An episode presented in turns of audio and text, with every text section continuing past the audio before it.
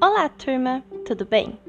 Nesse podcast, vamos entender sobre o fim da Revolução Francesa, com o período do terror e depois com o diretório e a consequente ascensão de Napoleão Bonaparte.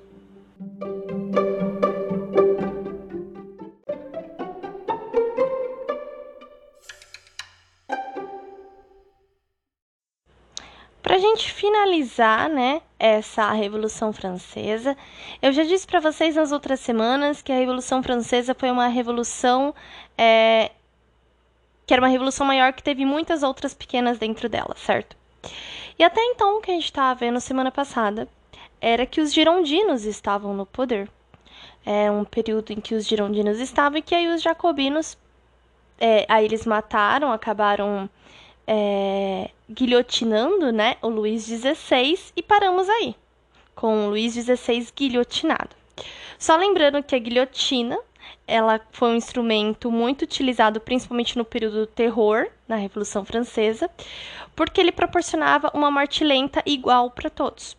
Porque antigamente é, as pessoas mais ricas elas tinham a, uma morte mais rápida, que era uma morte por por cortar a garganta mesmo, assim. E aí era certeza que morria.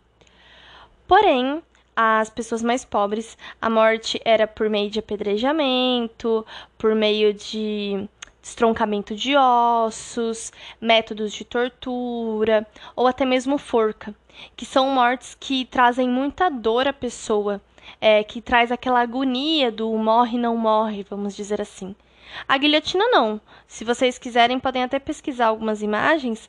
Ela é um equipamento em que você vai ficar com a cabecinha lá apoiada, né? E vai descer um, uma lâmina muito afiada que vai cortar a tua cabeça. Então, no momento que a lâmina desce, você morre imediatamente. Não há sofrimento, né? Então, por isso que ela é criada. É como se, e aí você meio que vai é, padronizar a morte, entendeu? É como dar igualdade na morte. Todo mundo vai morrer da mesma forma. Mas, né, é, vamos falar um pouquinho primeiro sobre o período do terror, né? Então, depois lá da morte do Luís XVI, a situação da França vai se tornar ainda mais instável.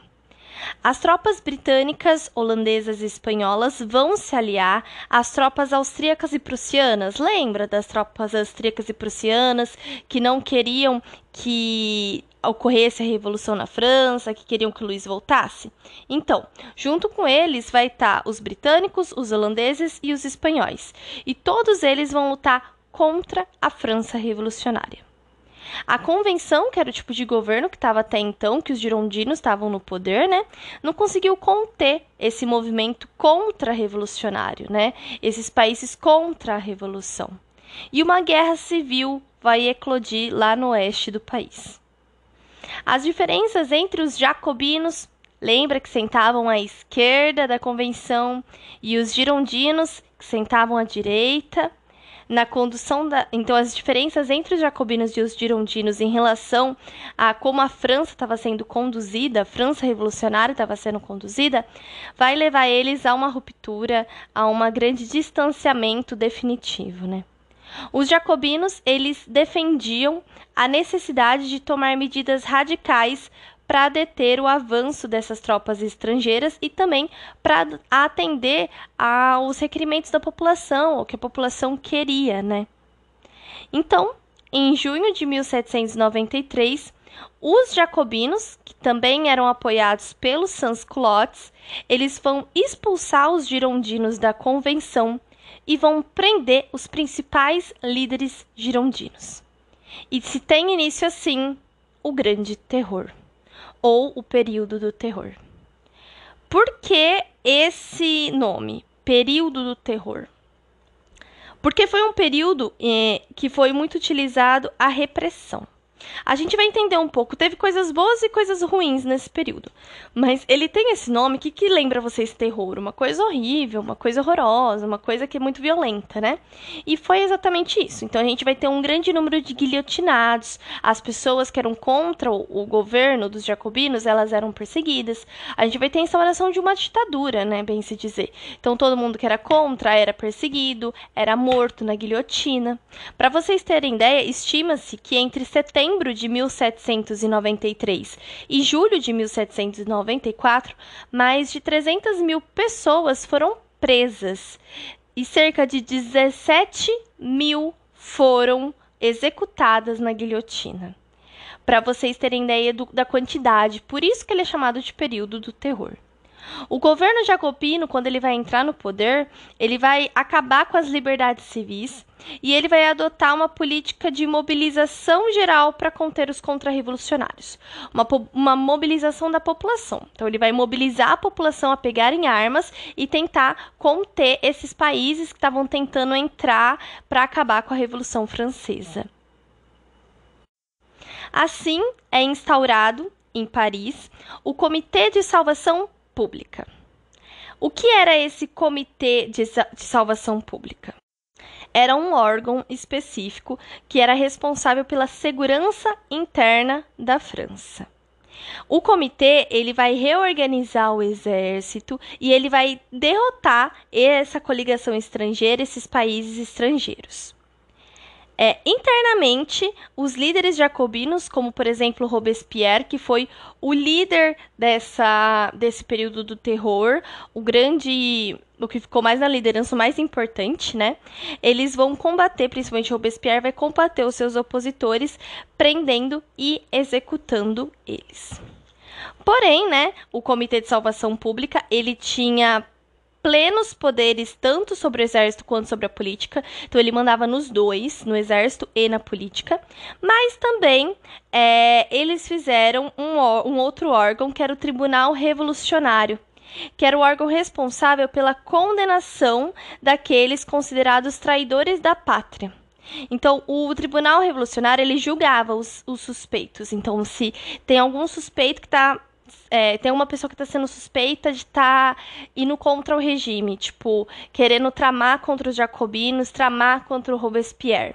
Essa pessoa, ela ia ser é, iam buscar ela, né? Ela ia ser perseguida. E aí, quando ela fosse encontrada, ela ia para o Tribunal Revolucionário e lá ela seria julgada se ela deveria ser morta ou não, se ela deveria ser guilhotinada ou não.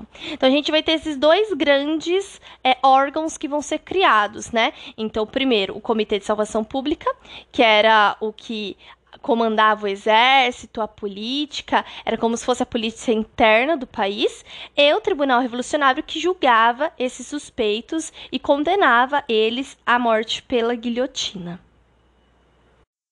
Sob então a liderança de Maximilien de Robespierre, a repressão é, jacobina vai ser tão grande que, inclusive, vai perseguir e matar até mesmo os líderes da revolução que divergiam sobre o governo. Então, mesmo as pessoas é, que, mesmo os líderes como Danton, que sempre é, sempre defendeu a revolução, sempre teve do lado dos jacobinos. É, Danton começa a falar que achava que isso estava sendo muito. que o, o jeito que o Robespierre estava lidando estava sendo muito como eu posso dizer, muito agressivo, né? Então ele começa a opinar sobre isso, automaticamente Robespierre também mata ele. Ele foi executado na guilhotina em 1794. Para vocês terem uma noção de que não não era só exatamente que era contra totalmente o governo, era qualquer pessoa que fosse contra alguma coisa que era feita, entendeu? Independente da posição política dela, ela podia até mesmo ser do mesmo partido, mas ela era contra o a agressividade que era toda adotada pelo regime, a repressão, ela ia ser morta também. Porém, apesar de toda a violência que foi praticada, que sim, foi muita, foi um período que as pessoas realmente tinham medo, a população estava com medo, os políticos estavam com medo, porque todo mundo, qualquer coisinha era guilhotinado. Então, apesar dessa violência, o governo jacobino ele também adotou medidas de caráter social.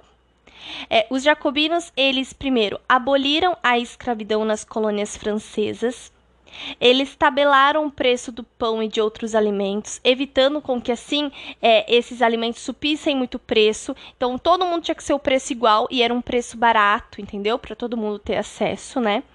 Eles confiscaram joias e outros bens dos nobres emigrados e doaram para a população mais pobre.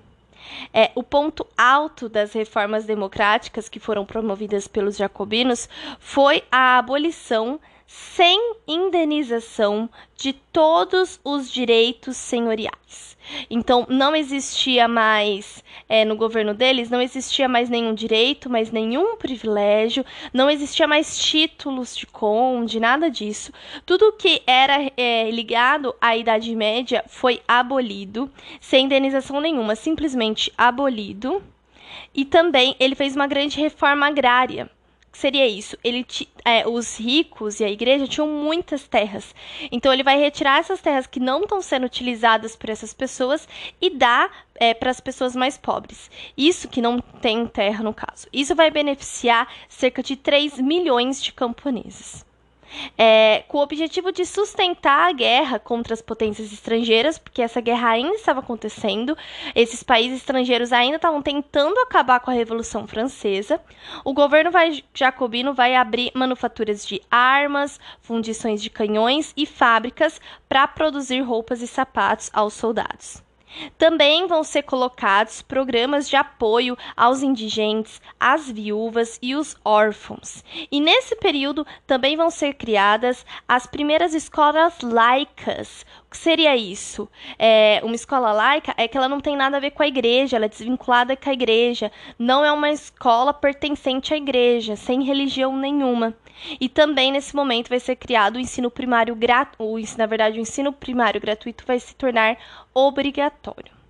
Uma outra ação importante do governo jacobino também é a unificação dos pesos e das medidas no país. É ele que vai criar o sistema métrico decimal. É também ele que vai criar é, um sistema de unidade universal, que é o metro, quilograma, o segundo e o litro. E por conta de todas essas mudanças, de todas as coisas que o governo jacobino trouxe, eles conquistaram a simpatia dos camponeses e também da população mais pobre das cidades. É, esse apoio popular vai ajudar muito a conseguir mobilizar as pessoas para lutarem contra esses outros países e também mobilizar os soldados, né, para expulsar essas forças estrangeiras e para preservar as fronteiras da França. Porém, o autoritarismo que estava acontecendo nessa fase do grande terror, do terror, o autoritarismo e a repressão era muito grande, e isso vai gerar algumas divisões dentro do próprio governo dos jacobinos. Os sans-culottes, que eram mais radicais, eles queriam aprofundar as mudanças para acabar destruindo completamente a aristocracia e implementar, colocar uma república popular. Os jacobinos, por sua vez, até mesmo Robespierre, eles já eram adeptos de uma democracia representativa. E eles acabaram sofrendo pressões para atender ao que os sans-culottes queriam, apesar deles não quererem fazer isso. Esses excessos da política do terror, né? Então, essa grande repressão, essa grande violência e também a divisão entre a pequena burguesia e o movimento popular vão enfraquecer a República Jacobina. E, e ela vai se tornar um pouco isolada, vai entrar num momento um pouco de é, instabilidade, né? E isso vai ser utilizado contra eles. Com isso, a grande burguesia vai articular um golpe e vai tomar o poder. Em 27 de julho de 1794, lá no calendário da Revolução que eles fizeram, conhecido como no, é, Nono Termidor, né? O Robespierre e os seus partidários vão ser presos. Robespierre, que era o líder né, do período do terror, e os seus partidários vão ser presos. E no dia seguinte, olha lá, eles vão ser guilhotinados. Então, as pessoas que guilhotinaram milhares de outras vão acabar, no fim das contas, morrendo na guilhotina. E assim vai ter o fim do período do terror e o começo de um novo período da Revolução Francesa, também conhecido como Diretório.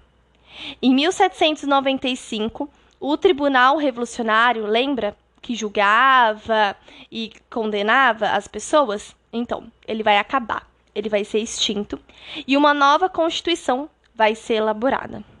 O voto censitário vai voltar a ser estabelecido e vai é, dividir o poder né, do executivo, o poder do país, em cinco diretores, que seriam trocados periodicamente.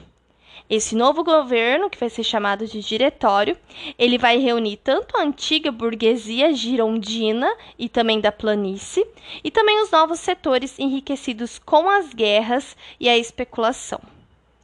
Porém, as dificuldades econômicas vão se agravar, os preços vão subir muito, é, os cofres públicos vão estar vazios e a miséria vai crescer cada vez mais e vai enfraquecer esse novo regime do diretório. A revolta vai também acontecer muitas revoltas dos sansculotes e rebeliões é, camponesas. Isso vai se tornar cotidiano, isso vai se tornar muito frequente. O governo, além de tudo isso, ele ainda vai ter que conter um grupo monarquista que queria a volta da monarquia, que estava tentando voltar ao antigo regime na França. Então, olha o quanto de coisa que eles vão ter que lidar. Além deles lidarem com a crise, além deles lidarem com as rebeliões, ainda tem gente, ainda tem monarquistas querendo tomar o poder, né? Com isso, vai ter muita instabilidade interna. É, as pessoas vão ficar um pouco, vai ter muita instabilidade de modo geral. Mas o que, que eles decidem fazer então? Nesse momento, Napoleão Bonaparte, ele era um general que estava lutando nas guerras a favor da França, é, nessas guerras contra esses outros países, né? E ele estava se destacando muito. Ele era um ótimo estrategista, ele era um ótimo general e ele estava com muito destaque e sendo muito conhecido. É, ouvindo-se falar do Napoleão e todo mundo, ele era muito jovem, era muito novo, mas era muito bom, todo mundo falando muito disso, né? Ele vai ser convidado a compor um novo governo para tentar pacificar, trazer uma paz para a França. Com isso, no dia 9 de novembro. Ah, e aí ele vai vir, né? Só, só colocando para vocês. Ele vai vir para a França, ele vai aceitar esse convite, ele vai tentar trazer a paz para a França. Mas Napoleão não era bobo nem nada, entendeu? Então ele se aproveita disso, ele vem para cá, pega a confiança das pessoas e no dia 9 de novembro de 1799, também conhecido como 18 Brumário no calendário da Revolução, é, Bonaparte, com o apoio de outros dois diretores, vai acabar com o diretório e vai iniciar o consulado, dando assim um golpe de Estado. Sabe o que é um golpe de Estado? É quando a pessoa ela toma o poder sem sem provas, sem apoio. Não é, por exemplo, como se ela tivesse tomado o poder através de uma eleição. É como se alguém chegasse lá agora, sem estar eleito aqui no Brasil, e pegasse o poder e se tornasse presidente. Isso é um golpe de Estado. Você dá um golpe para pegar o poder sem ser eleito, sem ninguém ter te escolhido. Você simplesmente vai lá com a força, muitas vezes militar, ou de pessoas muito importantes, que foi o caso do Napoleão, né? Que ele foi com os outros dois diretores, e assim ele dá o golpe de Estado, ele acaba com o diretório e ele começa o consulado. Esse golpe vai ter um grande apoio da alta burguesia e dos camponeses, porque a burguesia, para a burguesia, o general Napoleão Bonaparte, ele representava a preservação da ordem. Já para os camponeses, ele era a certeza de que o antigo regime e as taxas feudais não seriam restabelecidos. A gente vai ver um pouco mais sobre Napoleão Bonaparte nas próximas semanas. Mas aí a gente tem fim, então, é, com a ascensão dele, a, a Revolução Francesa foi, como eu disse, uma revolução dentro de várias, né? Mas a gente tem, enfim, essa revolução que teve muitos governos, e aí a gente vai começar um período do Império Napoleônico, que a gente chama. Napoleão Bonaparte vai se tornar um símbolo, vai se tornar conhecido até os dias atuais é muito muito bom estrategista, ele vai conquistar muitos territórios, praticamente a Europa inteira. Mas a gente vai ver mais sobre ele nas próximas semanas. É isso, espero que vocês tenham entendido e até mais.